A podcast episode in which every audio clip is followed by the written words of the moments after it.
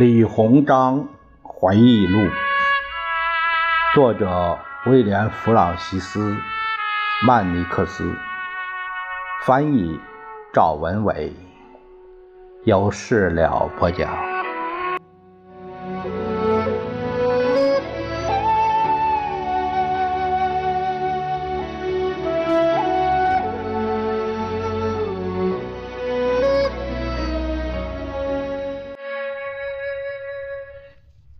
我们看看第五章，谈到七百万人之死。这里有一段这样的话，他说：“在这种时候，人们盼望朝廷派官员来救灾，或者希望拥有巨额财富的地方官绅。”能为许多挨饿的人开仓放粮，即使每隔两三天吃一顿小米儿或青菜，人们也能活下来。如果坚持的时间够长，救援的人一定会赶到。这个技术的时间是一八七七年十一月三十日。没有人希望在这一年时间里闹几次饥荒，除非别人死了对他有什么好处，或者他脑子不好使。如果让我再活上几十年，我会让华北、西北地区的饥荒和绝望的场景从我眼前全部消失。有多少人正在遭受饥荒？朝廷还未掌握详细的灾情，但据初步了解，我估计至少有七百万人已经被活活饿死。在这种时候，人们盼望朝廷派官员来救灾，或者希望拥有巨额财富的地方官绅能为许多挨饿的人开仓放粮。每隔两三天吃一顿小米或青菜，人们也能活下来。如果坚持的时间够长，救援的人一定会赶到。在这种艰难的岁月里，只要我还能够承受，我的钱库将尽可能敞开。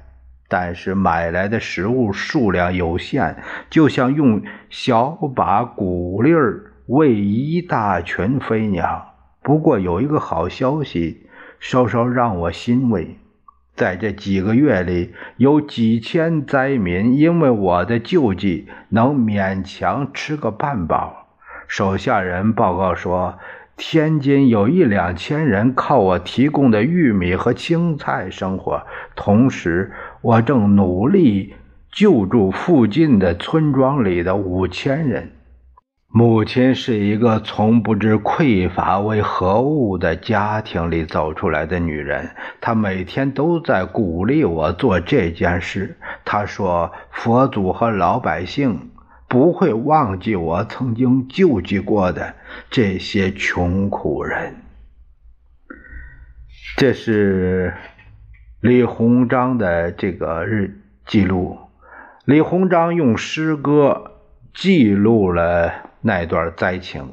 遗憾的是啊，是 给翻译成英文了啊。在真想真正的恢复到。呃，李中堂大人那个原先那一种文采和文字完全一样，甚至说意思呃都没有差别，都很难。嗯，这呃字完全一样，那更不可能。嗯，所以这这个翻译啊就是这样啊，这个是难以恢复到原样的东西。啊，我我有点不清楚，可能是。不知道怎么回事儿，呃，这个这部书呢，它有很很多，就是把把这个李鸿章他的这这诗啊，呃，文章啊，都翻译成了英文。那你那出版这本书的，如果是全英文还可以理解，那为什么偏偏只是把他的作品呃翻译成英文？呃，这个真是有点不可思议，嗯，这也是很遗憾的事。下一节我们会这个了解第六章啊，题目叫“献身农业”。我们下一节再会。